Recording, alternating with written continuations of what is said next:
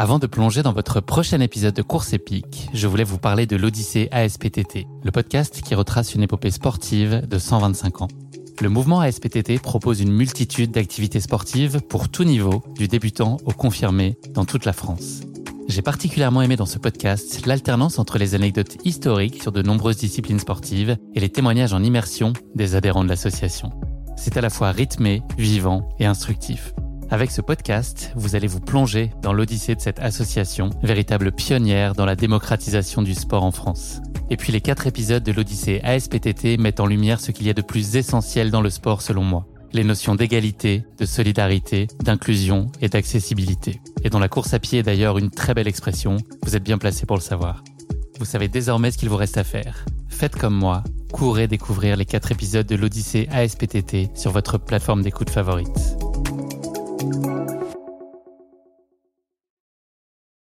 Salut, c'est Guillaume. Je vous propose de découvrir un extrait du prochain épisode de Course épique. Course épique, c'est chaque semaine un invité, une course, une histoire hors du commun. Je vous donne rendez-vous tous les mercredis pour découvrir un nouvel épisode et vivre une grande et belle histoire de course. Mais avant ça, place à un extrait de notre prochain épisode. Bonsoir Patrick. Salut. Aujourd'hui, c'est la conférence de presse. C'est toujours un moment un peu spécial. Moi, j'ai le souvenir de la, première l'année dernière où j'ai pu assister. Pour moi, c'est un peu le coup d'envoi de ça y est, on, est, on touche du doigt et c'est vraiment le, coup d'envoi du marathon des sables. Tout à fait, c'est ça. Il y a deux jours, c'était à Casablanca pour la presse marocaine et aujourd'hui euh, à Paris chez Terre d'Aventure. Pour nous, ça représente quelque chose d'important et c'est la dernière avant le départ. Donc euh, d'habitude, c'est huit jours avant le départ.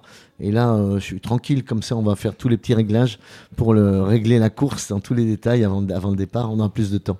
La fidélité, j'ai l'impression que c'est une notion qui est au cœur de ce qu'est le marathon des oh sables, bah, avec les partenaires dont on parle, mais, les coureurs qui reviennent année après année. Et pourquoi ça dure?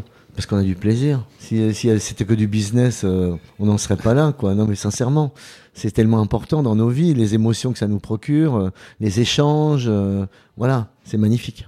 On est en 1984, là tu as l'impression qu'on est en 2023, mais Qu'est-ce qui s'est passé dans la tête de Patrick Bauer ce beau jour de 1984 Tu as 28 ans et tu te lances dans le, Sahara que tu décides de parcourir à pied en solitaire pour 350 km. C'était quoi ta, quête ou ce projet ou ce rêve à ce moment-là?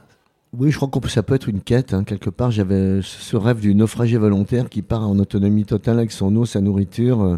Alors, j'avais vécu deux ans en Afrique de l'Ouest. Euh, j'avais un job de délégué culturel pour Borders Pédagogie. Ça fait un peu pompeux, mais j'ai très peu travaillé. Mais enfin, j'ai diffusé des encyclopédies pédagogiques en brousse pour les instituteurs. C'est un peu les dieux sont tombés sur la tête, quoi, dans les écoles. Enfin, c'est un truc de ouf. Ça a été tellement merveilleux et j'ai traversé plusieurs fois le Sahara en voiture.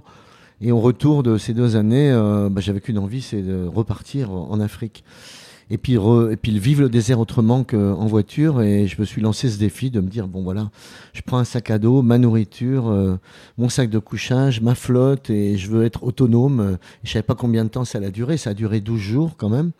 Bon, évidemment, j'avais plus rien dans mon sac, mais mes mollets avaient gonflé. j'étais bien, je, physiquement, j'étais super.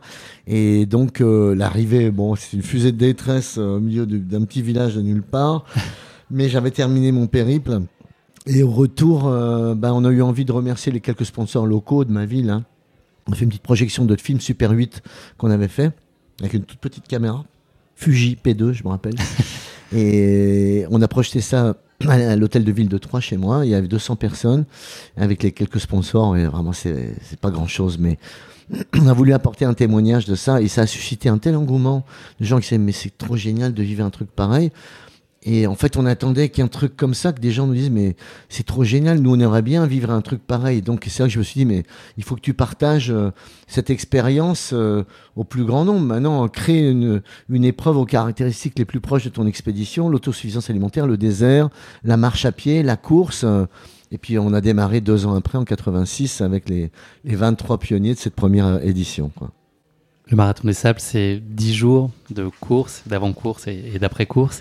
Mais en réalité, c'est 365 jours de boulot. C'est quoi les, les, grands cycles, sans rentrer dans le détail, mais les grandes phases? En gros, dès qu'un marathon des sables se termine, celui d'après est déjà enclenché. Enfin, voilà, ah comment, comment est-ce que vous structurez tout ça et quelle équipe t'accompagne pour ça? C'est un travail d'une année sur l'autre. Je dirais pas pour tous les départements, mais quand on rentre en avril, euh, bon, euh, il faut tout de suite réserver les hôtels en juin au plus tard pour l'année suivante. Euh, ensuite, il faut commencer à, regarder les avions, les capacités, qu'est-ce qu'on va avoir besoin. Ça, on attend le mois de septembre. En fait, il y a un timing qui est prêt euh, pour tout, mais puis toutes les actions de communication qu'on met en place, euh, la, la, quête pour trouver des sponsors, ça aussi, c'est pas, c'est pas si simple des sponsors et puis aussi de trouver des sous pour le centre pour les enfants pour faire vivre le centre. C'est jamais euh, gagné à l'avance mais euh, bon puis tout ce qui concerne euh, la logistique les loueurs de voitures les, les bivouacs les des trucs à refabriquer qui sont plus bons pour rester toujours c'est un peu comme une maison on doit l'entretenir régulièrement. Ben là c'est pareil le marathon puis on se pose des questions toujours comment on peut faire mieux. Là, on lance le MDS Mag, le magazine.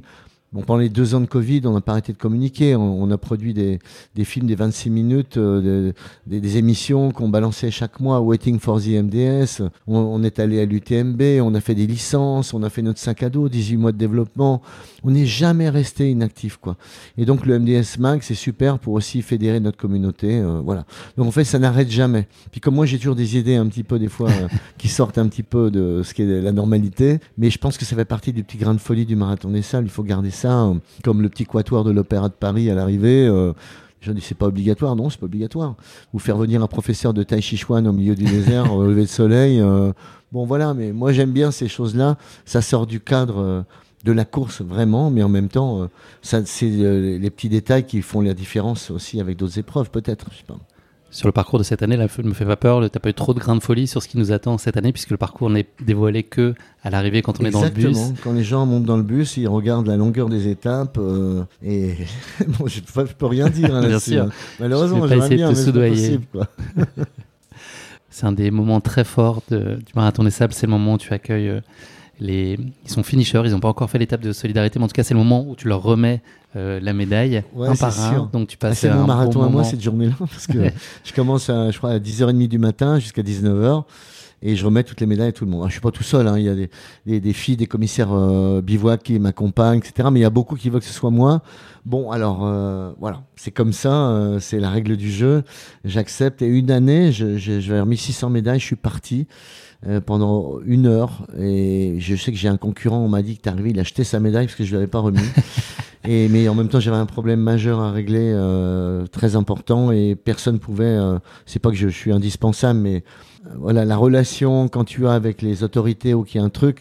Bah, c'est toi qu'on veut voir et, et, quand tu prends une décision que tu dis voilà bah, si c'est comme ça moi je vais faire ça il y a personne qui va le dire à ma place quoi donc j'en prends la responsabilité et voilà c'est quoi la plus belle chose qu'on puisse te dire à ce moment-là quand, les coureurs te tombent dans les bras, te pleurent dans les bras ou te sourient dans les bras? C'est bah, qu'est-ce qui toi te C'est un, truc de dingue hein, parce que même eux, avant le départ, ils pensaient pas de que je les ai fait souffrir quand même quoi. Hein. donc euh, des fois ils me disent putain espèce d'enfoiré, ton étape euh, c'était hyper dur, j'en ai vraiment chié aujourd'hui.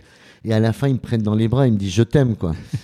Donc euh, c'est puissant. Ça aussi c'est chargé d'émotions, c'est une des putains de vibrations qui, euh, que je retrouve nulle part ailleurs. c'est clair.